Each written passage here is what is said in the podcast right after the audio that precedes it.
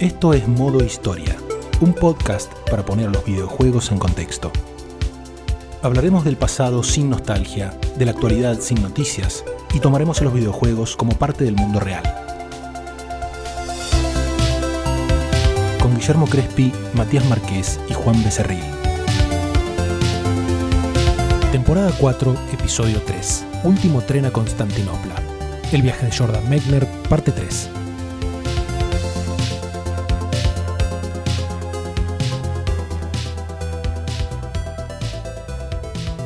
Llegamos a la tercera y última parte de nuestro recorrido por la obra de Jordan Mechner, que va a estar centrada en el último juego que lo tuvo como líder de proyecto, siguiendo una idea de autor que él mantuvo durante buena parte de su carrera y que veremos cómo se adaptó al formato de equipos de desarrollo cada vez más común y necesario a través de los 90. Así que para empezar vamos a ubicarnos en octubre de 1992. Prince of Persia viene apareciendo en consolas como la Super NES y le va cada vez mejor. Su secuela está terminando su desarrollo sin ningún tipo de inconveniente. Y Jordan Mechner está instalado en Francia después de filmar un corto en Cuba. Hasta que un día lo llama su amiga Tommy Pierce, a quien recordarán del primer episodio, y le pregunta ¿cuándo vas a hacer otro juego? Mechner estaba metido en cine en ese momento. Así que, una vez más, gracias a la insistencia de Tommy, a quien recuerden le debemos el Shadow Man y el combate en el primer Prince of Persia, es que tenemos el siguiente proyecto de Mechner. Lo que hizo ella fue tirarle una idea tipo disparador, una historia de espionaje en la Segunda Guerra Mundial, a partir de la siguiente frase. Estaba tomando el tren nocturno a Berlín. Y Mechner se enganchó. Tenés un tren, espacio reducido pero en movimiento, la posibilidad de tener un grupo de personajes, de hacer ficción histórica, esto de inventar relatos sobre un trasfondo de sucesos reales, a lo que siempre le gustó a Jordan Mechner, pero la Segunda Guerra le parecía algo muy visto. Irónicamente, no fue hasta años después que empezaron a aparecer, por ejemplo, first person shooters de la Segunda Guerra hasta en la sopa, pero él se refería a que era muy visto en la cultura popular en general, los medios, las películas y demás. Entonces tiró, ¿por qué no?, la Primera Guerra. Así que siguiendo la línea de Primera Guerra Mundial más viaje en tren, rápidamente incorporaron al Orient Express.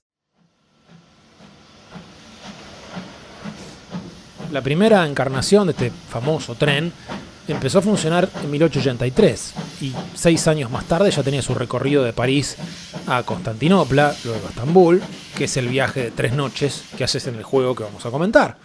O sea, podías atravesar una enorme parte de Europa en tiempo récord sin problemas en las fronteras. Hay mucha gente que conoce este tren por la novela de Agatha Christie, Asesinato en el Expreso de Oriente. This is no ordinary train. This is the legendary Orient Express, witness to many strange adventures and foreign intrigues. From Istanbul to Calais. This is Agatha Christie's most perfect crime. Murder on the Orient Express. O alguna de sus adaptaciones, por supuesto. La más reciente fue con Kenneth Branagh dirigiendo y haciendo de, del detective Porot. Pero en realidad el de Agatha Christie no es el mismo tren del juego, porque la novela no transcurre en el servicio original, sino en una de las otras rutas que llevaron el mismo nombre concretamente en una ruta que se llama Simplon Orient Express, una línea que arrancó luego de la Primera Guerra Mundial y evitaba Austria y Alemania, yendo por el sur del continente. Simplon es una región en los Alpes y el nombre de un túnel que conecta Suiza con Italia. Como sea, a partir de este germen de ideas sobre un tren en la época de la Primera Guerra Mundial, Jordan Mechner y Pierce comenzaron a escribir la historia del videojuego más particular y arriesgado de los que venimos comentando en estos episodios, y que años después conoceríamos como The Last Express.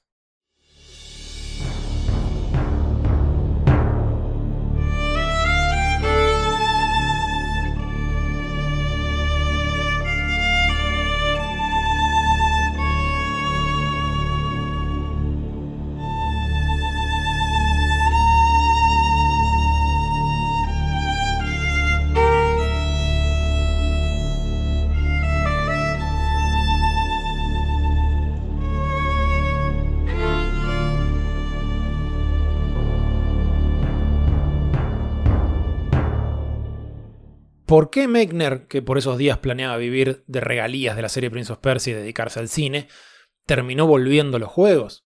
En sus palabras, hay un montón de gente haciendo películas, pero si yo no hago este juego no lo va a hacer nadie. O sea, lo atrajo que este proyecto implicaba hacer algo realmente nuevo. Y ya desde la salida del primer Prince of Persia, que él venía barajando la posibilidad de abrir su propio estudio con alguna de las personas que había conocido en Brotherhood. Así que con esta idea del tren empezó a maquinar. Tommy, Robert Cook, alguno más y yo, dos años de desarrollo, medio millón de dólares de presupuesto. Hacemos un juego de aventura, lo publica Bruderband. Eso fue un poco lo primero que empezó a pensar. Pero enseguida recordó las largas negociaciones y peleas por cuestiones de marketing que tuvieron y terminó decidiendo arrancar el proyecto sin publisher, financiando una demo de su propio bolsillo. Después de todo, gracias a las regalías de Karateka y de Prince of Persia, tengo tanta plata que casi parece irreal, escribió. Como escribimos todos en nuestro diario en algún momento, seguro. Esta mañana misma. Claro. Qué coincidencia. ¿Cómo es posible tener justo 15 pesos? Me parece irreal. Así que para fines del 92, en los últimos días de desarrollo del Prince 2, ya estaba todo encaminado para este juego del tren y la compañía de Jordan y Tommy tenía nombre, Smoking Car Productions, o sea, Producciones Vagón Fumador. Claramente, un estudio creado para realizar este juego en particular. En este punto convendría que describamos un poquito este juego, porque no es exactamente Prince of Persia en cuanto a la popularidad. The Last Express es un juego de aventura que transcurre durante un viaje, como dijimos, entre París y Constantinopla, durante los tres días previos al inicio de la Primera Guerra Mundial. Tu personaje se llama Robert Cath, médico norteamericano, se sube al Orient Express para encontrarse con su amigo Tyler Whitney, con tanta mala suerte que cuando entra a su camarote lo encuentra muerto.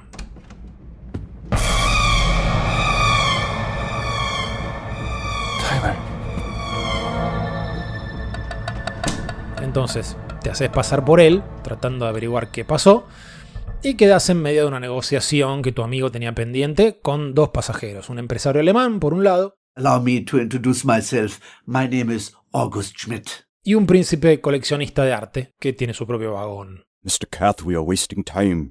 Hay un millón de detalles más, por supuesto, que vamos a ir comentando a lo largo del episodio, pero creo que con eso podemos empezar a conversar. Las influencias detrás de la historia del juego vienen por todas partes. Del lado de Mechner, mucha inspiración del cine, como se imaginarán. Hay algo de Casablanca, un grupo de personajes de diferentes nacionalidades en tiempos de guerra. Hay algo de La Dama Desaparece de Hitchcock, que transcurre en un tren a través de Europa. Hay algo del Tercer Hombre, clásico film noir británico donde un novelista llega a Viena para encontrarse con un amigo y se entera de que murió, igual que en este juego. Y por el lado de Tommy Pierce, gran lectora, mucha influencia de la literatura.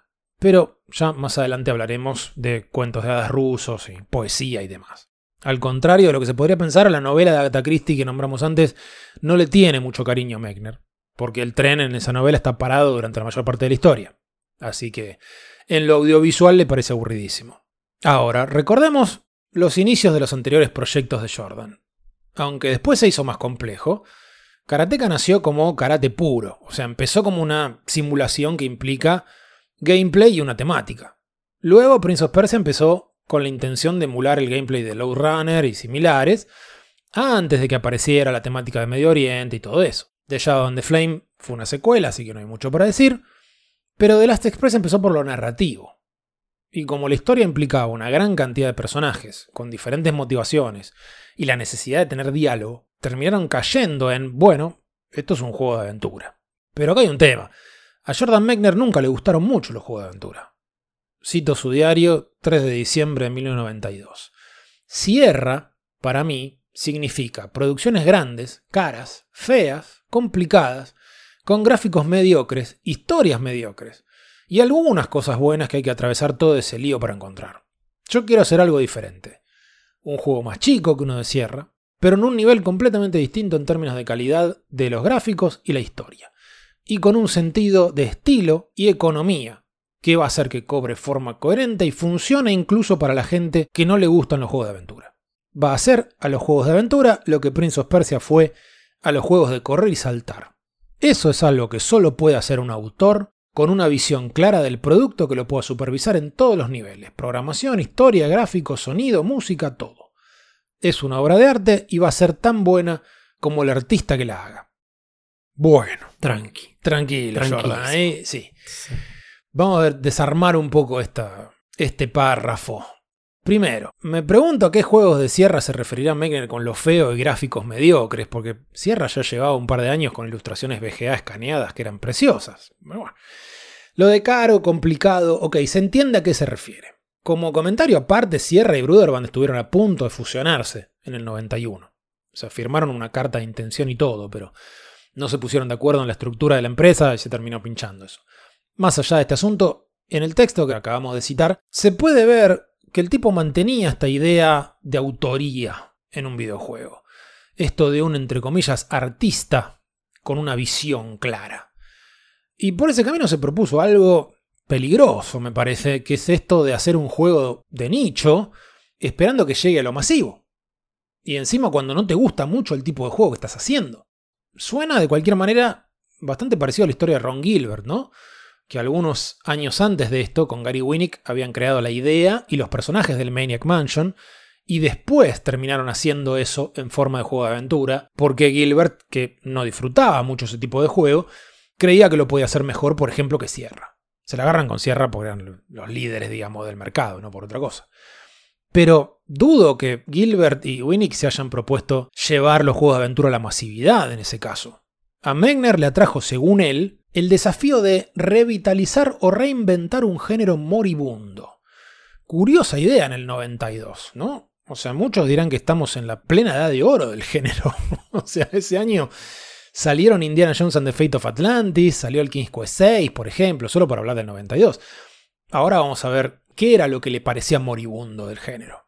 La idea de un diseñador o una diseñadora que trabaja o inicia un proyecto en un género de videojuegos que, que no le gusta particularmente para jugar puede sonar extraña, pero en la práctica no lo es. Es bastante común, ya diste vos dos ejemplos con Megner y con Ron Gilbert. Mm. Creo que tiene que ver, creo, con las dos caras del diseño de un juego. Y una es la parte más de ingeniería, que se trata de crear mecánicas, de hacer puzzles que no tiene nada que ver con el contexto. Y la otra justamente el contexto, las ganas de contar una historia. Y a veces un diseñador puede entrar a un proyecto, como Megner en este caso, que entra por necesito contar una historia y para eso necesito diálogo, bueno, termino haciendo una aventura. O por el otro lado, de me gusta esta mecánica, Mm. pero no porque me gusta jugarla, sino porque la creación misma de una serie de mecánicas que generan un bucle que es interesante es, es gratificante en sí mismo para un, para un diseñador. No es necesario haber jugado eso para que ese camino sea gratificante. Claro. Sí, a lo, a lo que yo me refería con lo, yo le dije peligroso por buscar algún término en concreto, es esta idea de eh, voy a agarrar algo que a mí mucho no me gusta y voy a hacer que le guste a muchísima gente. Puede salir, obvio, ¿no? Obvio. No, estamos diciendo que, que no, no, no estamos diciendo que haya fórmulas, pero suena como que te estás mandando por un camino medio peligroso, porque si no te gusta mucho a vos y sabés que en general eso tiene un público limitado, te estás poniendo un nivel de ambición que medio que nos dice un poco dónde termina todo esto. Al menos comercialmente, por supuesto, me refiero. Sí, sí, tal vez el mayor peligro es que entras con pocas herramientas, Claro. por ignorancia del medio. Exactamente. Pero realmente es algo muy común. O sea, por lo menos yo lo he visto un montón de veces. Diseñadores que trabajan en algo que no juegan. No, no es algo negativo, por lo menos ahora lo veo así. No es algo negativo de por sí. Entonces, ¿qué era lo que le parecía moribundo del género de aventuras a Jordan Mechner? Bueno, Mechner creía que los juegos de aventura habían progresado muy poco en cuanto a que el jugador se sintiera dentro de un mundo vivo. O sea, le irritaba en particular que los personajes estuvieran, por ejemplo, inmóviles en un lugar, me refiero a personajes secundarios, ¿no?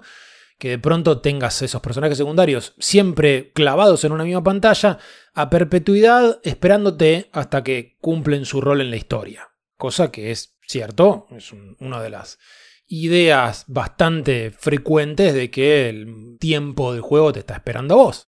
Por esa razón, una de las características centrales de The Last Express es el manejo del tiempo.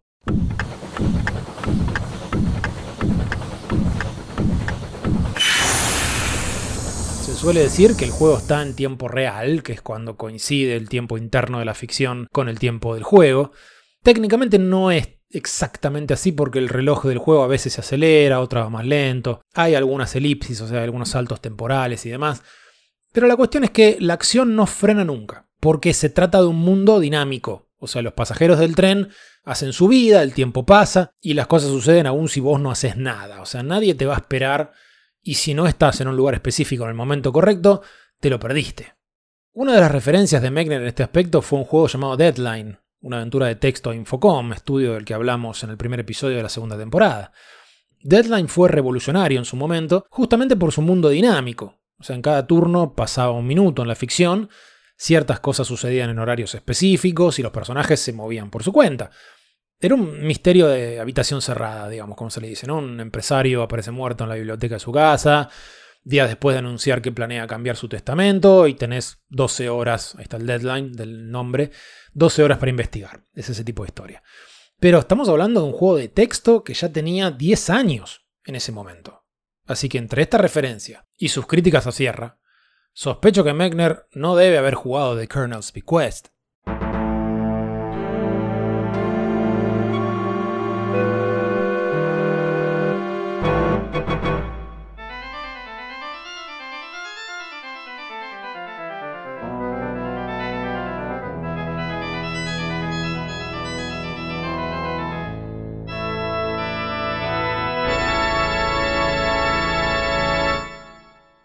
Colonel's Bequest es una aventura de Sierra del 89, el año del primer Prince of Persia, para ubicarnos, muy orientada a la historia del juego, también tipo Agatha Christie en ese caso, y no a los puzzles. Llena de personajes, con un manejo del tiempo que implica esta cuestión de perderte ciertas cosas si no estás ahí en el momento indicado. O sea, un juego que en el mismo menú de ayuda lo describe como una verdadera historia interactiva más que un juego. Y Menger mismo describiría The Last Express más adelante como mitad juego, mitad historia interactiva. Casi no hay puzzles. Lo que más haces en The Last Express es espiar y escuchar conversaciones. Pero bueno, se ve que aquel ejemplo particular de Sierra o se lo perdió, o no le gustó, quién sabe, si alguna vez hablamos con Jordan le vamos a preguntar. Y hablando de preguntas, entre nuestros oyentes alguien en este momento estará pensando, ¿y por qué no hicieron una película y listo? Otra vez, la respuesta es porque les tiraba lo experimental, lo nuevo. Dijo Mechner, éramos los únicos que teníamos esa mezcla de intereses, cine, juegos, historia europea, medio condenándose un poco al fracaso, digo, si ya pensaba que eso le gustaba a ellos solos, pero bueno, estamos en el reino de los videojuegos de autor. Después de la salida del juego hubo un proyecto para hacer una película de The Last Express, con el gran Paul Verhoeven dirigiendo.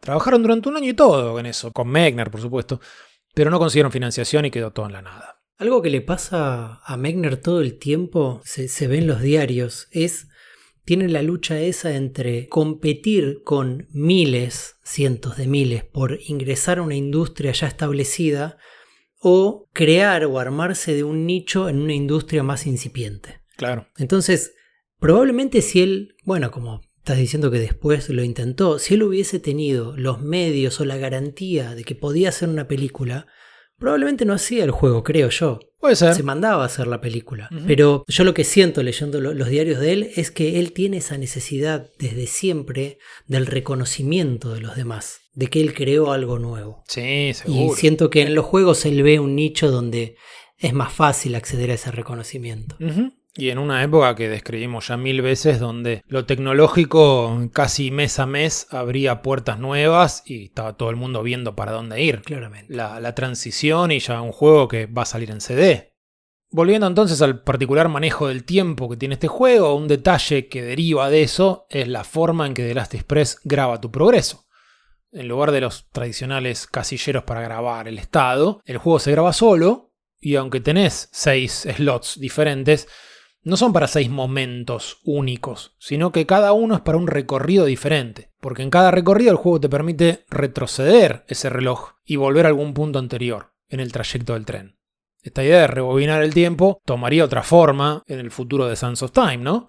No fue de cualquier manera de Mechner la idea en ese caso, en el caso de Sands of Time.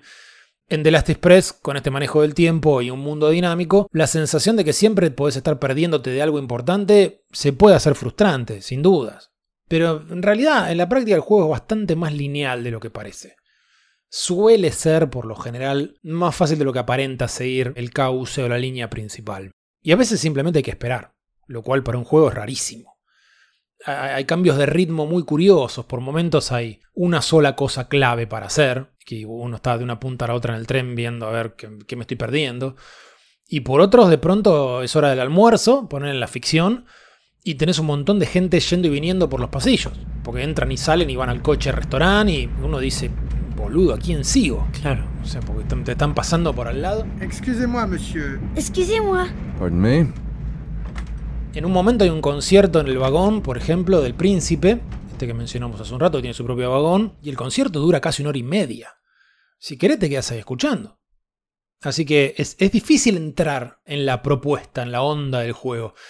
Requiere que te metas fuerte en la situación y te preocupes y te tomes el trabajo de reconocer a cada personaje. Pero, qué sé yo, personalmente creo que esta idea de sentirte inmerso en un mundo vivo se logró muy bien. Estás ahí en el tren, con todo lo que eso implica. ¿eh? Es un espacio estrecho, repetitivo. Hay dos, dos vagones que son puertitas una al lado de la otra. Y vos decís, ¿dónde carajo estoy? Claro. ¿Estoy en el vagón verde o el vagón rojo? Porque son iguales. No muy extenso, pero te sentís ahí adentro. Es eh, una vista como en primera persona que a veces cambia a tercera persona, pero en general lo ves desde los propios ojos del héroe. Claro, Eh, hay, hay un montón de dificultades que me imagino yo técnicas, pero una de las dificultades es que cuando vos estás parado en ese vagón y alguien te pasa por al lado, es como que te esquiva Sí. para un costado o para el otro. Cuando alguien sale de una puerta, vos podés verlo en cierta perspectiva, te puede llegar a notar y decirte algo, interactúan entre ellos. Hay una, una logística de producción enorme atrás. sí. Que obviamente a la hora de producirlo, vos decís que es más simple el juego de lo que parece, pero así todo, encontrar esos mecanismos para que esa producción no se vaya al demonio, Sí. no, debe, no debe haber sido fácil. No, para nada. Justamente lo que vos planteabas de la vista en primera persona es otra cuestión clave que construye esta idea de inmersión, ¿no? O sea, y, y esa perspectiva era un detalle muy poco frecuente en los juegos de aventura de los 90. Hay algunos ejemplos, por supuesto, y después sería un poco más común, pero uno en general la primera persona la tenía más bien asociada, por ejemplo, a los juegos de rol, a los RPG, los first person shooter estaban medio en pañales. Me estoy refiriendo a cuando arranca el desarrollo de este juego, ¿sí? Pero en un juego de aventura, lo más tradicional era que tuvieras a tu personaje en la pantalla. Ahora, en este caso, la influencia vino por el lado de un juego que Bruderband publicó en el 93, cuando The Last Express estaba arrancando. Hay que decir que Bruderband tuvo la fortuna de meter un exitazo cada cierta cantidad de años, porque en el 85 arranca Carmen Sandiego, larguísima serie. En el 89 no solo apareció Prince of Persia, sino que también distribuyeron el SimCity. Y en el 93 publican el que sería nada más ni nada menos que el juego de PC más vendido en la historia durante una década, que fue el polémico Myst.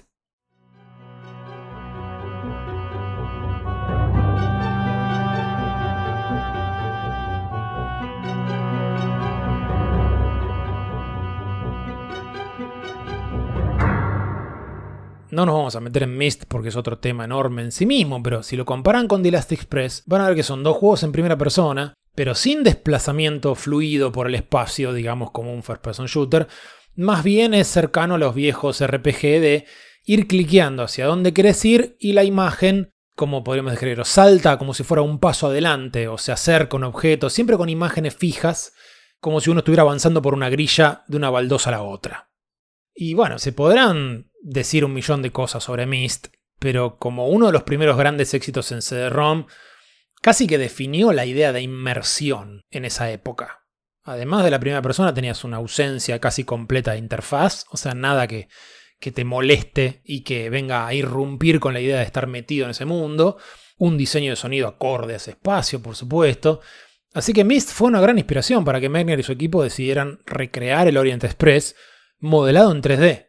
La mala noticia es que la empresa que operaba el tren les dijo que habían destruido todos los archivos de esa época, así que para pedir información pusieron un aviso clasificado en una revista francesa sobre el mundo ferroviario.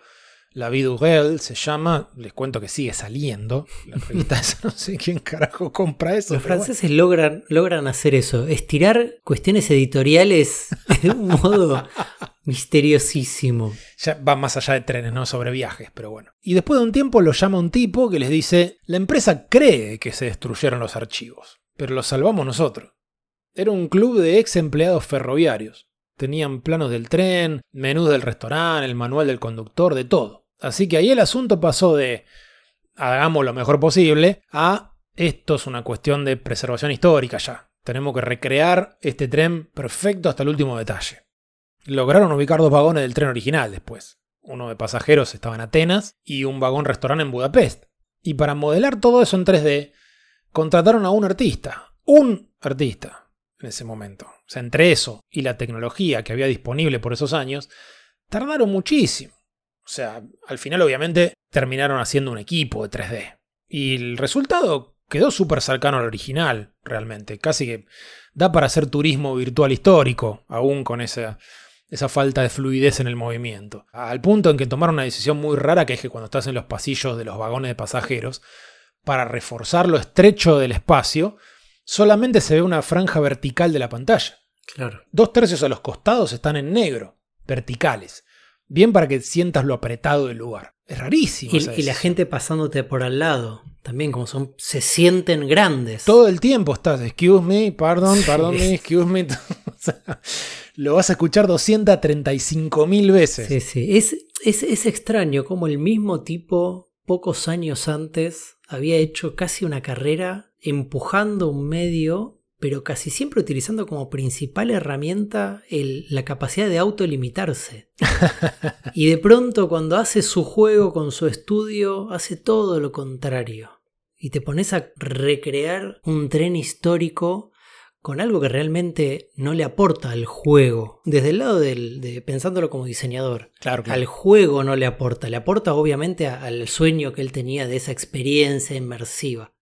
Ahora, hablamos de la influencia de Myst, pero de las muchísimas diferencias que hay entre estos dos juegos, probablemente la más importante sea que The Last Express no es un mundo vacío, más bien todo lo contrario. Desde el comienzo en el proyecto la idea fue ponerte en un universo poblado por personajes interesantes. Son como 25 más o menos de hecho.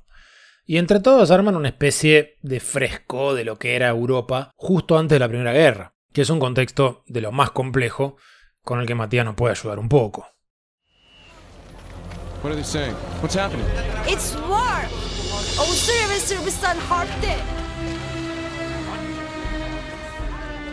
Sí, es un contexto complejo. Eh, recordemos Primera Guerra Mundial, 1914 a 1918, y no podemos dejar de pensarla sin tener en cuenta un fenómeno que, que sacudió Europa, que fue el imperialismo, ¿no? O sea, un proceso de expansión territorial por parte de las principales potencias europeas como Francia, Gran Bretaña, Holanda y Bélgica, que ocuparon ¿sí? diferentes países de África y Asia con el objetivo de obtener materias primas. ¿Por qué menciono el imperialismo? Porque es importante, porque a partir de esa fecha, alrededor de 1873, comienzan a existir una serie de rivalidades entre las principales potencias europeas por el reparto de Asia y África. Mm. No solamente una cuestión económica, sino aparece un fervor patriótico que va a ser lo que se va a conocer como nacionalismo, ¿no? Claro. Nacionalismo, un, un conjunto de valores, creencias, tradiciones y un pasado en común que tiene una nación sobre otra y que en el caso de Europa, a fines del siglo XIX, va a ser una especie de competencia, traducido en rivalidades coloniales y dentro de Europa por ver qué país lograba imponer su cultura, ¿sí? La rivalidad más marcada va a ser la de, la de Francia y Alemania, Mm. porque entre 1870 y 1871 ocurre la guerra franco-prusiana, la guerra entre Francia y lo que en ese momento Prusia, eh, comandada por el emperador Guillermo II. ¿Por qué es importante la guerra franco-prusiana? Porque como consecuencia de esa guerra, Alemania toma los territorios de Alsacia y Lorena, que era una región limítrofe con Francia.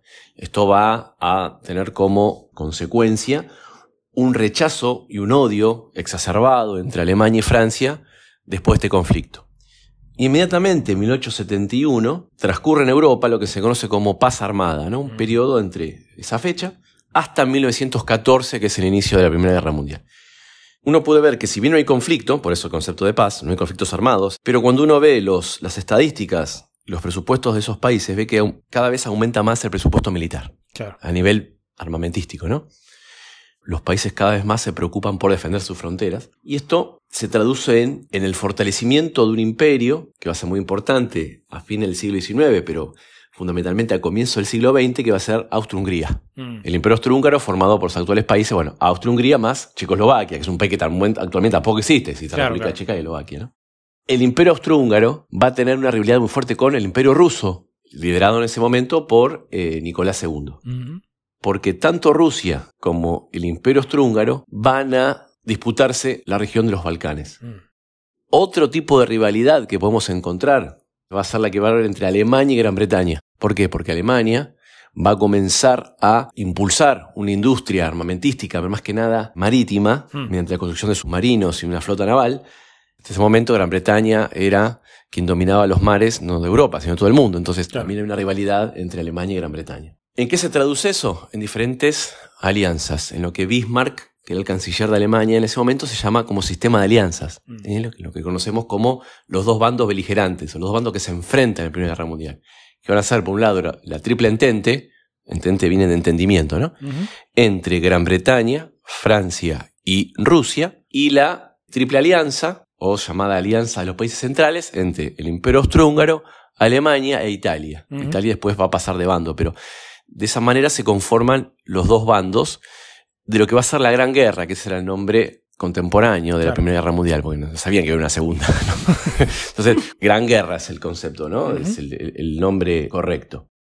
Dijimos conflicto de los Balcanes. ¿Por qué es importante los Balcanes? Cuando decimos Balcanes, estamos hablando de Europa del Este, pero principalmente de lo que después va a ser Yugoslavia, no existía Yugoslavia, y principalmente la región de Bosnia va a ser una región en disputa entre el Imperio Austrohúngaro, liderado por Víctor Manuel, y el sucesor al trono del Imperio Austrohúngaro, que era Francisco Fernando, y Serbia, que también quería Bosnia para formar lo que ellos consideraban la Gran Serbia, que después va a ser en su momento Yugoslavia. Claro. ¿A qué vamos con todo esto? En su momento, cuando Francisco Fernando, heredero al trono del Imperio Austrohúngaro, visita Sarajevo, capital de Bosnia, es asesinado por un terrorista llamado Gavrilo Princip, terrorista serbio, de una organización secreta llamada Mano Negra, Sí. el 28 de junio de 1914. Este suceso, alejado de los grandes países de Europa occidental, va a tener repercusión. ¿Por qué? Porque luego del asesinato de Francisco Fernando, el Imperio Austrohúngaro le declara la guerra a Serbia Mm. directamente, por decir que Serbia financiaba a ese terrorista que asesinó a Francisco Fernando. Claro. Y inmediatamente se pone en funcionamiento el sistema de alianzas, porque Rusia, que estaba unida a Serbia, va a movilizar sus tropas hacia la región, y inmediatamente Alemania, que estaba, como dijimos recién, aliada con Austro-Hungría, va en contra de Rusia para tratar de que dichos países retrocedan sus ocupaciones. Finalmente, el 1 de agosto, Alemania le declara la guerra a Rusia y después a Francia. Mm. Y a partir de ahí se pone en funcionamiento una guerra de gran escala como fue la Primera Guerra Mundial. Sí, en el, en el tren del juego hay algunos periódicos ahí diseminados que podés revisar. Y hay uno que es una réplica de la edición del 4 de julio de 1914 de un semanal francés que llamaba La Ilustración, un periódico que se publicó por más de 100 años. Y en la tapa de ese número hay una foto del archiduque de la esposa con la leyenda abajo las víctimas del atentado de Sarajevo. Mm. Quiero decir, es una réplica eh, virtual, digamos, de ese, de ese periódico que es real. Y otra cosa que se puede encontrar en relación con esto es que está la lista de pasajeros del, del tren, que es importante para que uno vaya ubicando a los personajes y demás. Y hay un personaje histórico importante que aparece tachado, que es Jean. Ujú.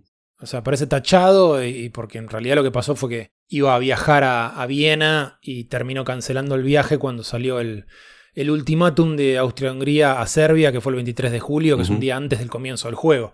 Entonces está en la lista del pasajero del tren, pero está tachado y dice no subió. Claro. Jean Jaurès era un dirigente socialista francés, profesor de filosofía, que en su actividad política había criticado desde sus inicios el imperialismo francés, ¿no? Este Mm. reparto de África y Asia, esta idea de imponer el nacionalismo a las colonias, fuertemente reaccionario a cualquier tipo de eh, estado totalitario. Mm. Y Jean Jaurès, un mes después del asesinato de Francisco Fernando, el 31 de julio de 1914, es asesinado en París por un eh, nacionalista francés. Jean Jaurès consideraba que la diplomacia era la forma de evitar un conflicto armado y de gran escala. Esto iba en contra de los intereses nacionalistas de unos sectores de Francia Mm. Que lo veían como alguien incluso cercano a ideas este, subversivas o, o- o- o poco nacionalistas. Claro. Quizás eh, en su momento eh, fue la última esperanza de evitar un conflicto armado. Jean Jaurès termina siendo un emblema de, de esta negociación, ¿no? Claro. Y de tratar de ir, in- incluso por una causa obrera, ¿no? Integrando a la clase obrera francesa a los, a los debates en ese momento. ¿no? Y su asesinato pasa la historia como el último, la última esperanza perdida por, por evitar una guerra, ¿no? Claro, claro.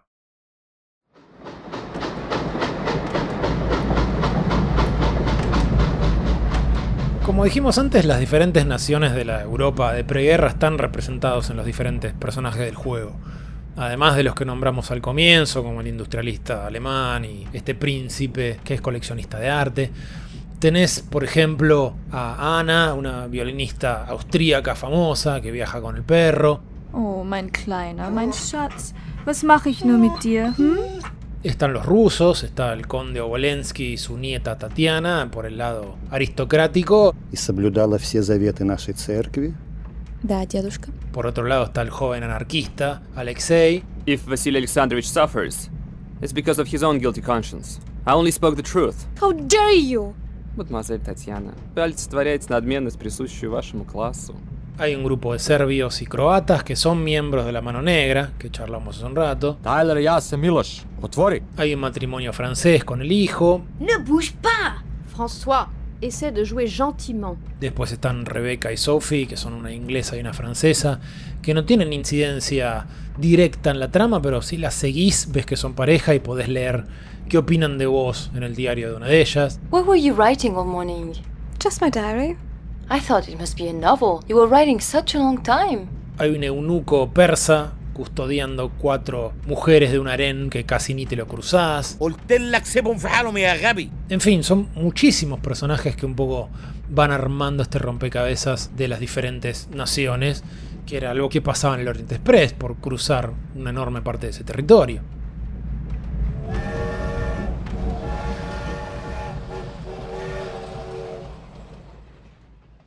Y siguiendo el romance de Mechner con la técnica de rotoscopio, acá tenemos otra versión modernizada más. Recordemos que empezamos con el Super 8 en Karateka, pasamos al VHS en el Prince of Persia, y para The Last Express inventaron y patentaron un sistema de rotoscopio digital para automatizar lo más posible ese proceso. Y el estilo de arte final que tiene el juego, también muy particular, es uno de los que estaba de moda durante los años de esta historia, que era el Art Nouveau. No voy a intentar describir esta escuela artística porque la verdad que no es lo mío, es uno de esos casos donde una imagen sí vale más que mil palabras, así que si no vieron nunca una imagen del juego, googleenlo ahora porque es a mi juicio precioso. Mechner venía leyendo mucho cómic y mucha novela gráfica europea por esos años, el corto maltés de Hugo Pratt, la obra de Enki Bilal y de François Juiten, así que el plan era hacer algo que pareciera casi un cómic interactivo. A esto se refería, me parece, cuando puso en su diario que quería darle al juego un sentido de estilo. Pero bueno, había que filmar como 30 actores acá. No alcanzaba con agarrar una camarita y filmar al hermano corriendo en un estacionamiento. Para cuando llegó la hora de encarar el rodaje, entonces ya venían negociando para tener un publisher. Compitieron Bruderband de Electronic Arts y SoftBank, un conglomerado japonés que por esos años se metió en la distribución de videojuegos. Y como nada se terminaba de definir, debatieron si convenía frenar la filmación hasta firmar contrato y tener ese colchón financiero. Pero no, decidieron seguir adelante. Pum, un millón de dólares en rodaje se le fue, plata de Mechner y de Tommy Pierce que le prestó una parte. Y eso que escatimaron en todo lo que pudieron, porque contrataron elenco y equipo técnico no agremiado, filmaron en 16 milímetros porque 35 era muy caro. Hicieron todo el rodaje en tres semanas, porque fueron a los pedos, 15 páginas de guion por día, lo cual es una locura, pero una locura posible, porque la filmación era todo con pantalla azul. Piensen que los fondos, digamos, del juego son el modelado 3D del tren, entonces siempre era con la pantalla azul con el croma atrás, y sin sonido, o sea, los diálogos se grabaron antes, como una película animada. Primero se grabaron los diálogos y después se hizo la imagen, si vieron el juego la enorme mayoría del tiempo los personajes no están animados en forma fluida, sino que son como una serie de posturas fijas que van cambiando. Y esa fue la idea de entrada. Filmaron muy pocos cuadros por segundo, ya con la idea de elegir ciertos fotogramas en particular, Y como no hay lip syncing, o sea, no hay diálogo sincronizado con movimiento de la boca, de labios, pudieron contratar a ciertas personas para las voces y a otras para la imagen. Hubiera sido complicadísimo encontrar gente que dé con el físico del papel, trabaje en San Francisco o en la zona, hable fluido los idiomas que buscaban y entre dentro del presupuesto. Así que esta flexibilidad les vino bárbaro. Solamente cuatro personajes son la misma persona en imagen y sonido. El príncipe, el alemán, el inglés. George Abbott, Nobel Industries, London. Y el anarquista ruso. Yo sigo con la duda de por qué elegir lo mismo me pasaba, lo puedo entender un poquito más en tal vez en el Prince. ¿Por qué elegir la rotoscopía cuando me parece que es mucho más económico y el resultado es el mismo? Un buen artista. Claro. O sea, porque el estilo este mismo de ilustración que estás diciendo es bastante clásico de cualquier artista de cómics razonable o competente podría crearlo. Sí. Eh, es algo que me no, no termino de entender y acá ya no tengo la excusa de decir que Jordan quería hacer todo él. No, claro. No, en este caso en particular, ellos dijeron que era demasiado caro el nivel de animación tradicional que buscaban. Si, si la influencia del tipo era siempre quiero el estilo tipo Disney, por decir algo así, más allá del Art Nouveau como estética, les resultaba demasiado caro. Por eso no usaron animación tradicional. Claro, es extraño porque en el juego, va, ya lo dijiste, son ínfimos los momentos donde realmente hay animación. Sí, sí, sí. La mayoría son ilustraciones. Claro, terminan siendo frames. Pasa que ellos pensaron, básicamente fue lo siguiente. El proceso llevó muchísimo tiempo. Algunas cosas, por ejemplo, los diálogos que recién decía, los grabaron en, en el estudio de Coppola, de Francis Ford Coppola, en Southrop, que lo tenían en una cuadra. Por fortuna pudieron editar el material en Avid y no en la vieja moviola como el Karateka, porque si no el infierno de la producción hubiera sido peor. Hmm. Pero igual llevó muchísimo tiempo. En un punto llegaron a ver 20 animadores retocando cuadros, porque aunque hicieron ese sistema de rotoscopio digital, que esencialmente lo que hacía era transformar los fotogramas a algo más o menos parecido a una ilustración a tinta. Sí, no alcanza. Claro, la idea era automatizarlo lo más posible, pero rápido se dieron cuenta que no era tan automatizado como imaginaban. Tenían que limpiar los cuadros, como, como él hizo el mismo Mechner con los cuadros de los juegos anteriores. Así que tenemos un proyecto donde tardan un montón en modelar el tren en 3D, otro tanto en retocar manualmente cada cuadro.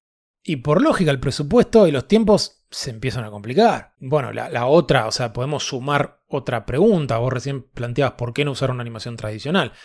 Hace un rato preguntamos por qué no una película. Bueno, volvamos ya a, nuestra sección y por qué no hicieron otra cosa. Porque si, filmaron un montón de material, ¿por qué no hicieron un full motion video como pantalla azul como el de nuestro amado Fantasmagoria, por ejemplo? Claro. Esa es una pregunta que vos, Juan, no vas a hacer nunca, por supuesto, porque tu respuesta... La respuesta sería porque no tendría un episodio de modo historia si fuese full motion. Jordan en ese momento ya lo decía. Claro. Pero bueno, en este caso él dio otra respuesta. O sea, por un lado el tipo le gustaba el estilo ilustrado, fácil, empecemos por la cuestión de gustos, que nunca es menor, o sea, me gusta este estilo, no quería filmación con actores y actrices así nomás, quería este tipo de ilustración. Perfecto. Algo estilizado, misterioso en sus palabras, tiene un poco ese efecto, me parece que funcionó bien. Sí. Y después hay una cuestión técnica, el número de CDs hubiera sido enorme. Acá, si nos acordamos de nuevo, nuestro amado Fantasmagoria o Gabriel Knight 2 y demás, 5 CDs, 6 CDs, o sea. Y finalmente, Mechner considera que el full motion video puro, entre comillas, digamos, daña la sensación de interactividad, porque sentís que estás viendo algo que filmó un actor en el pasado, no algo que estás controlando ahora, como cuando es animado. Un tipo razonable, Mechner. Es razonable. Sí. Igual hay, o sea, como vos decís, hay, los, momentos donde tenés lo que se podría juzgar como full motion video son esos que vos mencionaste un rato, por ejemplo, cuando caminan los pasillos. Que sí tenés este, verdaderamente una cantidad de cuadros que va más allá de uno cada tanto. Sí, sí. Y para de contar. Sí, para de contar. Mm. La verdad que se ve tan lindo esos momentos que personalmente me lamento que el resto del juego no haya sido así de fluido. Sí, sí. Y pero bueno. ¿Qué va a ser? Todavía estaríamos esperando que salga si hacían eso. Y está muy bien actuado en general también el juego. Del grupete infame de los juegos con acción real de la época, en actuaciones de lo mejorcito. Sí, obvio. Y, en estética es hermoso. O sea, todavía no lo dijimos, pero por lo menos Es tu opinión y la mía también, de que se ve Sí. hermoso el juego. Sí, sí, completamente. Y también está la música, que es una belleza. Sí, sí. La música es obra de un compositor checo, Ilias Miral, que después de esto compuso banda de sonido de películas como Ronin o, o Stigma. Y también participó la banda de sonido de, del Spec Ops The Line en videojuegos. Es, la verdad que es hermosa la banda de sonido.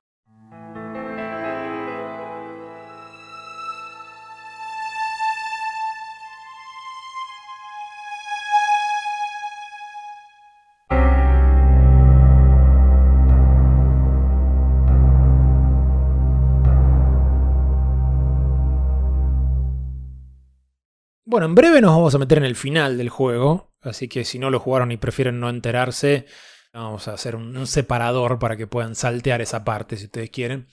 Pero para prepararnos para eso, me gustaría volver al contexto histórico y establecer algo que es importante tener en cuenta a la hora de interpretar el juego, que aún si termina con el inicio de la Primera Guerra, es importante entender un poco del desarrollo de esa guerra que la convirtió en una bisagra verdaderamente histórica y cómo se trató desde un punto de vista de la Primera Guerra donde la tecnología tuvo un papel enorme y que muchos describen incluso como la primera gran guerra mecanizada.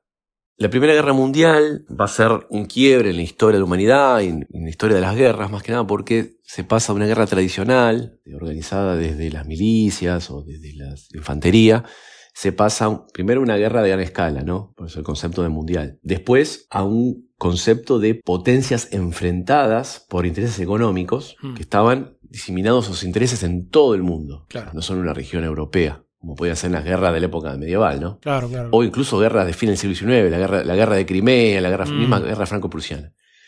Y introduce un cambio en la cuestión ideológica, que si uno analiza el- lo que era la guerra o cómo era representada la guerra en otros momentos, era una cuestión romántica, ¿no? Claro. Las cruzadas, eh, la guerra de los 30 años, la guerra de los 100 años, ir a la guerra en una aventura, eh, en búsqueda de nuevas tierras y conquistar esas tierras. Bueno, Ujú.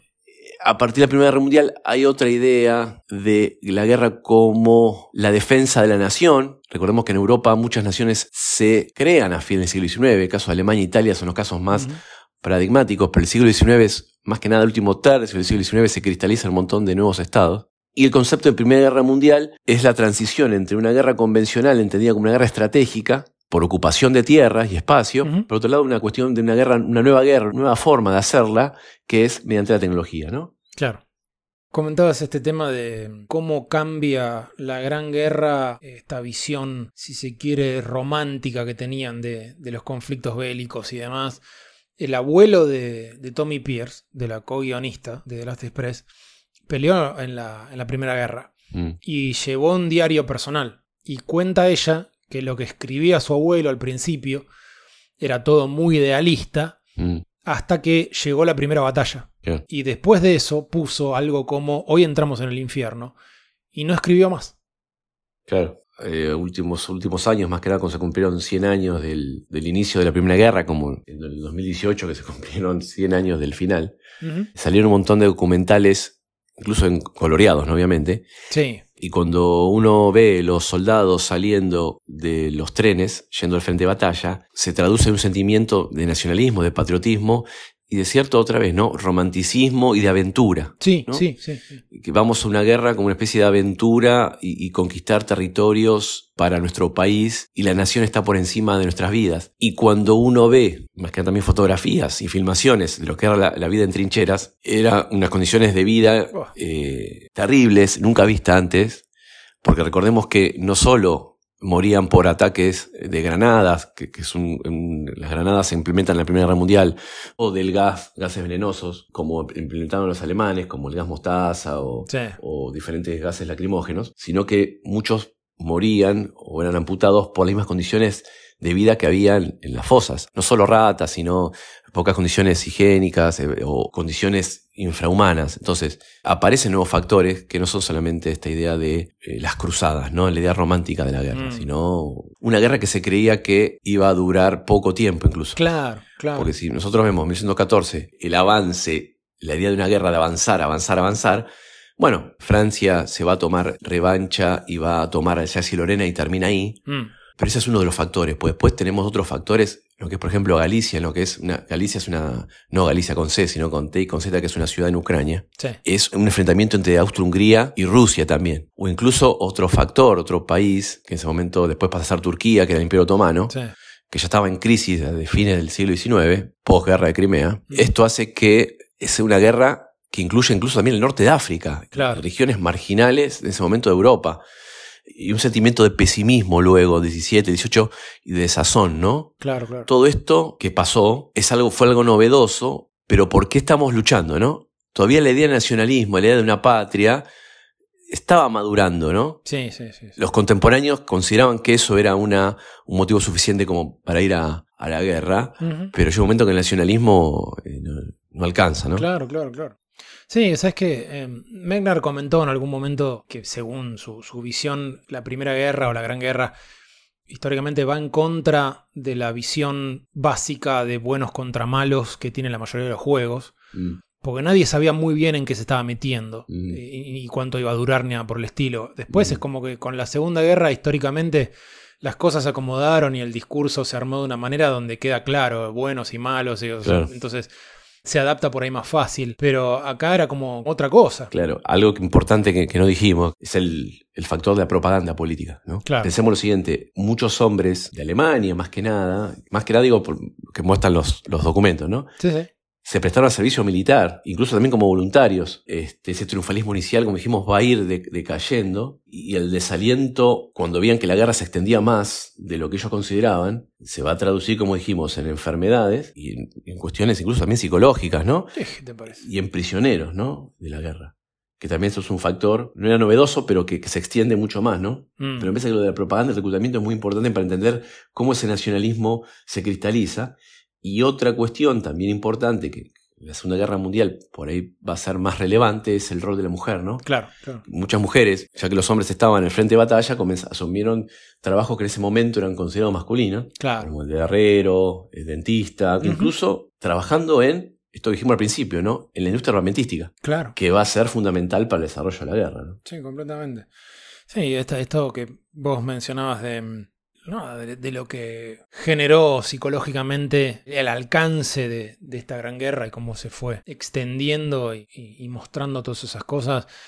Una de tantas manifestaciones que tiene, digo, para empezar a volver para el cauce de, de lo que es una representación artística, cultural y lo que sea, es que, Mm. bueno, no en vano aparecen después movimientos como el surrealismo, el expresionismo alemán, todos esos movimientos que son post Primera Guerra. Vanguardias. Claro, las vanguardias, que venían un poco a retratar un mundo cada vez más difícil de, de- de defender o de verlo con ojos de, de prosperidad y optimismo y demás, porque esa desazón tan fuerte termina filtrándose inevitablemente en lo artístico y, y da estas escuelas que no tienen que ver con el realismo Mm. y que tratan de, de representar de alguna manera todo eso que, que nadie sabía muy bien por dónde agarrarlo.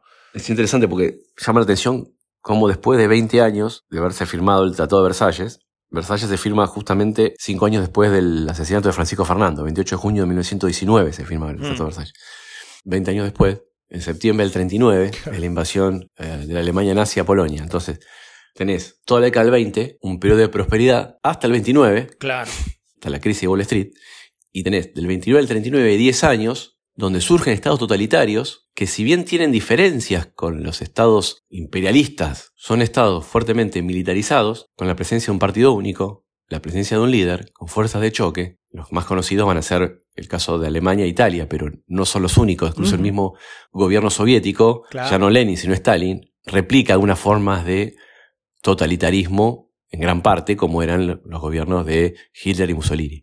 Entonces, si bien las vanguardias critican el escenario político, social, ideológico de esa época, cuesta entender por qué después de 20 años exactamente, de haberse firmado la paz, Hmm. Tratado de Versalles, Saint-Germain, Trianon, Neuville, una serie de tratados, todos en Francia, esto permite que surja con la República de Weimar en 1919 un cuestionamiento desde el que perdió la guerra, el que tuvo más castigos por Versalles, que fue Alemania, en lo que va a ser el origen después del nazismo. O sea, el final de la Primera Guerra Mundial prepara el inicio de la Segunda, Claro. aunque haya un hiato de 20 años. Para explicar el origen de la Segunda Guerra Mundial tenés que empezar por Versalles Claro, y claro, la, claro. la Liga de las Naciones. Sí, está el libro, ahora no me acuerdo el autor, en el libro lo conocerás, que se llama De Caligari a Hitler. Sí, famosísimo. Es esto. Claro, por eso. Es es esto de cómo un nacionalismo que fue disciplinado, pero que no es lo mismo la ley, que lo que después en la práctica funciona. Porque Mm. Versalles decía, Alemania no puede tener ejército propio, no puede tener fuerzas armadas.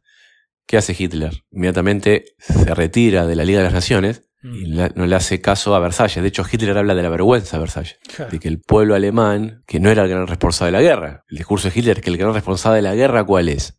Rusia, por haberle declarado la guerra a Austria-Hungría. Claro. Y la culpa se da desde los Balcanes. O sea, es un discurso que se justifica desde la gota que rebalsa el vaso, que fue el asesinato de Francisco Fernando. Sí. Pero no podemos explicar la Primera Guerra Mundial o las causas del asesinato del heredero al trono de Austria-Hungría, Francisco Fernando.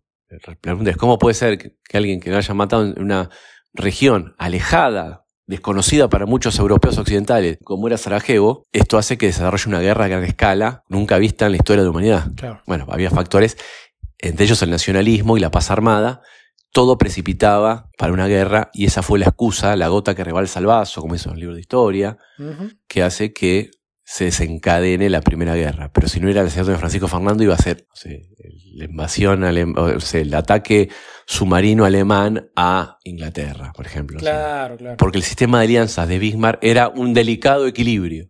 Un delicado equilibrio que faltaba que alguien mueva un hilo para que eso, Sí, el sí, efecto dominó. claro, claro. Aquí comienza una zona de spoilers con detalles del final de The Last Express, así que si prefieren saltear esta información pueden retomar el episodio cuando llegue a una hora, 3 minutos y 5 segundos.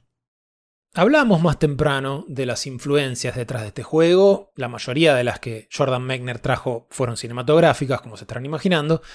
Las que vinieron del lado de Tommy Pierce fueron más bien literarias, así que vamos a mencionar unas cuantas para entender de dónde sale el final tan extraño que tiene este juego. La historia de Last Express tiene lo que se le suele llamar MacGuffin, que es esencialmente una excusa argumental para poner la trama en marcha, que habitualmente es un objeto, Temprano en el juego te enterás, en este caso, que esta transacción en la que estaba metido tu amigo, al que vos encontrás muerto y suplantás, implicaba un objeto llamado Firebird, o pájaro de fuego. Cuando conseguís este Firebird, resulta ser una especie de huevo Fabergé. Algunos quizás lo ubiquen, pero eran joyería en forma de huevos con gemas que en general, corregime, mato si me equivoco, pero en general se regalaban entre sí los miembros de la familia imperial rusa. Sí, sí, es, el símbolo de la aristocracia y del bien suntuario, no solo de la Rusia zarista, sino de lo que es Europa del Este, más que nada. O sea, Claro. era un- una forma de, de mostrar prestigio social, ¿no? Y bueno, se llamaban así porque la, la fabricaba un tipo que se llamaba Gustave Fabergé, ¿no? Entonces, todo cuestiones históricas, ¿no? no ficcionales que este juego adapta. Bueno, este Firebird o pájaro de fuego resulta ser justamente un huevo dorado con gemas. Y lleva ese nombre en referencia a un pájaro mítico del folclore eslavo, que era un ave que, que brilla como el fuego y representa algo tanto maravilloso como muy peligroso. En el juego, por ejemplo, encontrás un poema, poema también que existe en la realidad, que se llama El príncipe Iván y el pájaro de fuego, que es uno de varios cuentos rusos que involucran la búsqueda de este pájaro. Otra representación probablemente más famosa de este mito es la del ballet El pájaro de fuego de Stravinsky. Si alguna vez vieron un recital de la banda Yes, por ejemplo, históricamente entran a escena con el final de ese ballet de fondo. Cuestión que, en The Last Express, tu amigo Tyler iba a venderle este huevo dorado, este Firebird, al príncipe coleccionista de arte, y con el oro que iba a recibir a cambio, iba a comprar armas para los serbios. Entre paréntesis, esta transacción termina siendo en el juego orquestada en realidad por austríacos y alemanes para tener una excusa más para entrar en guerra con Serbia. Mm. O sea, saben de la negociación y está todo armado para frenar esa venta de armas a los serbios y declarar la guerra porque están vendiendo armas a los terroristas que mataron a Francisco Fernando. Hasta ahí seguimos con una fuerte conexión con lo que sucedió en la historia, estamos en la ficción histórica. Pero, para complicar más la cuestión, resulta que este huevo se llama Firebird porque no es solamente una joya, también tiene un mecanismo que lo abre y revela ser un pájaro mecánico.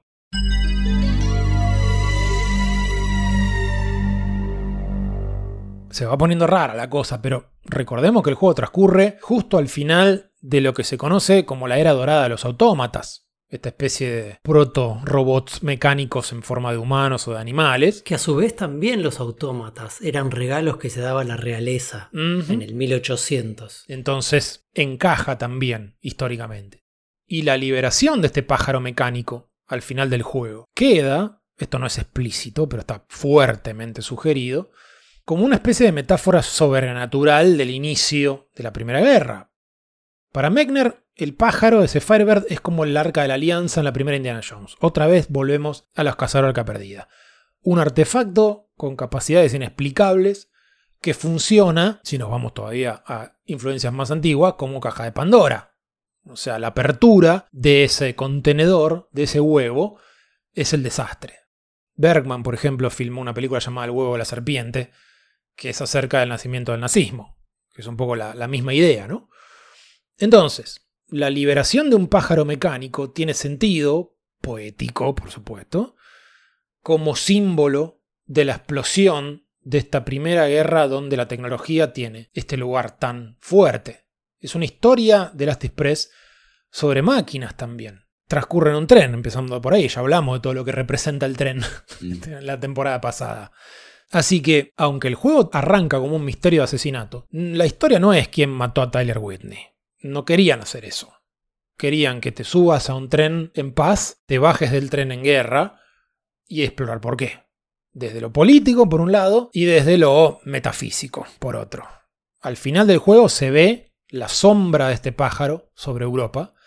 De nuevo, como en la serie Prince of Persia, la idea de una sombra que se libera de muchas cosas reprimidas, en esta metáfora por estas naciones durante tanto tiempo, este periodo de paz armada que describió Matías, que junta y acumula esa sombra hasta que termina liberándose, explotando y generando un desastre.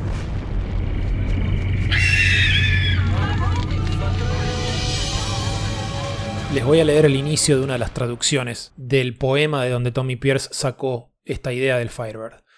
Girando y girando en el creciente círculo, el halcón no puede oír al halconero, todo se deshace, el centro no puede sostenerse, mera anarquía es desatada sobre el mundo. Así empieza una de las traducciones del segundo advenimiento, un poema famoso de William Butler Yeats, poeta irlandés, premio Nobel de Literatura.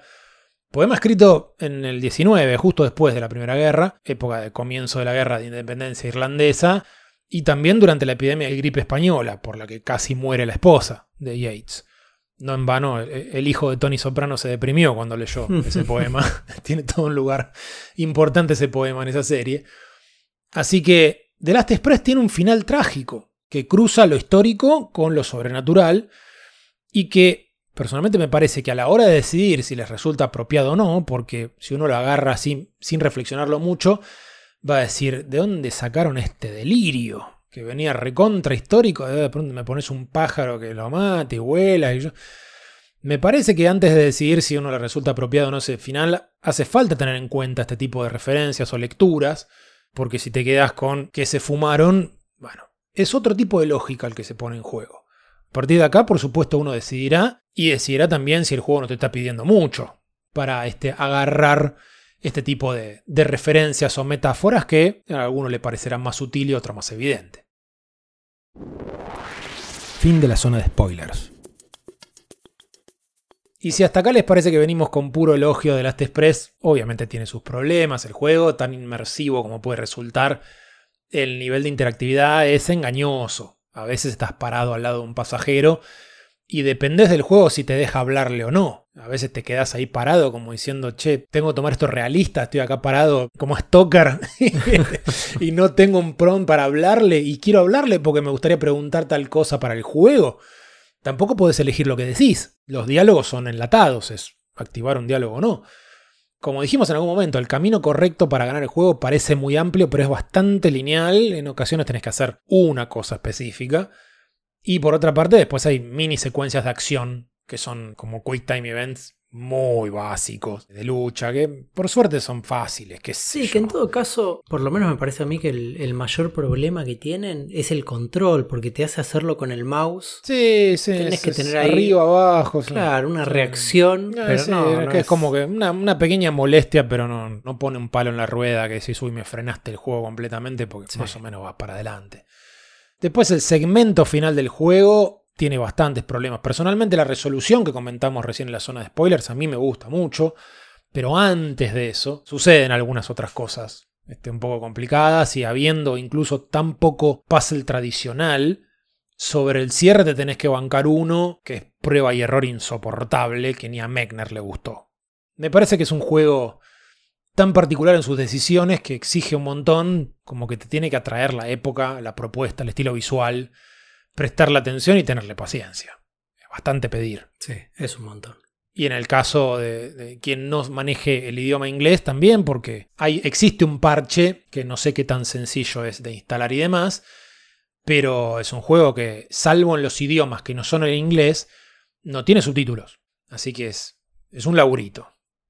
The Last Express fue lanzado finalmente a fines de marzo de 1997 para Windows y Mac en tres CDs. Hubo porteos a PlayStation y Saturn en los planes, pero se terminaron cancelando.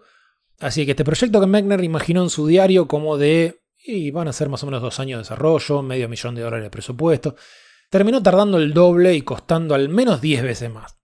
Cada vez que aparecía algo de plata durante el proceso, la gastaban enseguida. Aparecieron los avances de Bruderbank como publisher, los quemaron, el publisher japonés SoftBank les compró la licencia para Japón y para consolas, se lo gastaron también. Varias veces Megner tuvo que juntar al equipo y decirles, che, este mes no vamos a llegar a pagar. Y eso que eran sueldos por debajo de lo que se manejaba normalmente en la industria en ese momento. Y aunque la recepción de la crítica fue muy buena, no les va a sorprender que desde lo comercial fue un fracaso total el juego no se repitió la gran Prince of Persia de, bueno, sale el juego, al principio no le dan bola, pero con los años se da vuelta. Acá no. De movida gastaron tanta plata que tendría que haber sido un éxito enorme para apenas recuperar la inversión. Y Bruderband no lo empujó del marketing porque estaba en un momento de transición muy complicado. Por un lado dicen que el equipo entero de marketing renunció poco antes de la salida del juego, que es un dato que no pude corroborar ni averiguar razones, pero bueno, en varias entrevistas comentan eso. Varios del equipo dicen que pasó. Y por otro lado, Bruderman venía intentando expandirse hacia largo rato. Comenté hace un rato que casi se fusionaron con Sierra. Después planearon una fusión con Electronic Arts, que se terminó pinchando cuando explotó Mist y las acciones de Bruderman subieron un montón de precio, así que ya no cerraba. Así que finalmente en el año 98, al año siguiente de la salida de Last Express, terminaron vendiendo Bruderman a una empresa canadiense que venía comprando estudios de edutainment esencialmente para vaciarlos y venderlos de nuevo. Una gente muy simpática, pero bueno, si alguien se pregunta por qué vendieron él, bueno, si no hacían eso, esa otra empresa los iba a comprar antes con lo que se llama hostile takeover, que es cuando una empresa compra a otra sin que el directorio apruebe la operación. Era como decir, bueno, si no vendemos nosotros, después nos compran a los términos de ellos. Entonces no les quedó mucha otra. Entonces Bruderman terminó en manos de gente a la que solamente le interesaba la parte de edutainment, como la de Carmen Sandiego y que en cuestión de un par de años rajó a la mayoría y le vendió todo eso a Mattel, así que chao. En consecuencia, de Last Express no tuvo tiempo de generar un público si le hacía falta, desapareció de los negocios en cuestión de meses. De cualquier manera, convengamos que aún si hubiera tenido todo el marketing del mundo, era un juego de aventuras en 1997. Ya tocamos el tema este con Gabriel Knight. Hmm. El balance costo-beneficio para este tipo de juegos, en una época donde ya reinaban los clones del Doom, era cada vez peor. Y encima parecía medio viejo ya en ese momento, porque el estilo visual del juego fue lo primero que definieron. No me estoy refiriendo al Art Nouveau, me estoy refiriendo a esto que hizo que en el 97 pareciera como un mist con gente, cuando la industria ya estaba en transición al 3D hecho y derecho y fluido, no esta cosa de moverme en grilla. Entonces quedaba medio viejito ya para la época. Si le sumamos que transcurre en una época histórica bastante poco popular en juegos y películas, sobre todo en aquel momento, medio que era cantado que iba a ser un fracaso comercial. Pero, si nos vienen prestando atención, se estarán imaginando que Megner nunca pensó mucho en lo comercial en este caso. En una charla resumió de esta manera: Fui de millonario en mis 20 a quebrado en mis 30. No era lo que había planeado en mis planillas de Excel. Pero bueno, en todos los casos dicen, todo el mundo que, que, dio entrevistas al menos, ¿no? No hay que caer en el error de que normalmente le hacen entrevistas a los de arriba de la, de la cadena de mando, no los de abajo que pueden tener otra, otra visión. La mayoría de las entrevistas dicen, sí, no, suena traumático, pero la verdad que la pasamos bien. Así que este estudio, el Smoking Car Productions, que se armó para The Express, cerró poco después del lanzamiento del juego. Aún si puede sonar muy bajón, el equipo, como dije, lo recuerda como un proyecto que disfrutaron y que artísticamente funcionó muy bien y con eso les alcanzó. Así que empezamos este relato con Jordan Mechner trabajando solo frente a su Apple II y con ayuda del padre haciendo la música, y terminamos con él a cargo de un estudio que llegó a tener 60 empleados. Por supuesto que la carrera de Mechner no termina acá, pero sí nos parece que cierra esta primera etapa, digamos, de Mechner como autor o líder de proyecto. Obviamente tampoco termina la historia de Prince of Persia. En paralelo a todo este asunto se desarrolló el Prince of Persia 3D, con el que Mechner tuvo poco y nada que ver, y años más tarde, cuando lo convoca Ubisoft, le gusta tanto la propuesta de lo que ellos querían hacer con esa marca, que ahí sí se mete mucho en el desarrollo de ese gran juego que es The Sands of Time, ya como parte de cualquier manera de un equipo en un proyecto más industrial, por llamar de alguna forma. Pero se abren tantas líneas en ese punto, con las secuelas de Sands of Time, con la película, con la creación de la serie Assassin's Creed, que sale de ahí también, que nos parece que es algo para hablar largo y tendido en algún otro momento. Así que esto ha sido todo por hoy y en el próximo episodio nos reencontraremos con algún otro tema. Esto ha sido Modo Historia, un podcast acerca de la historia de los videojuegos. Pueden escribirnos en nuestro mail modohistoriapodcast.gmail.com y seguirnos en redes como Instagram o Twitter bajo el nombre Modo Historia Pod. En nuestro perfil podrán encontrar links para suscribirse al podcast y así ayudarnos a sostener este proyecto. Esperamos sus comentarios y sugerencias para próximos episodios.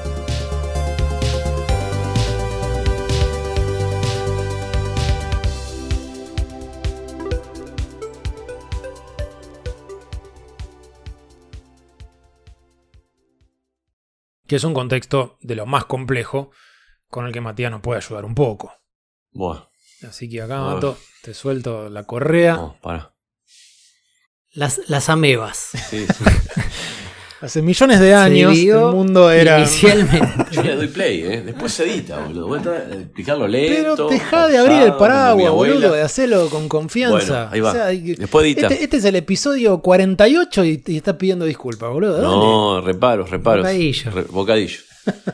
bueno, ahí vamos, ahí voy. vamos, vamos. Vamos. Tranquilo, con confianza. Ahí vamos. Es como, es como la montaña rusa, viste, que hace trac, trac, trac, trac, trac. Está subiendo, está Yo le voy a dar play. Yo le voy a dar play. Ustedes bánquensela después. Pero Bueno, sí, vamos. Está tirar- arriba, no te Dale, bajas. dale. Dale Bueno. natural, Dale natural, dale natural.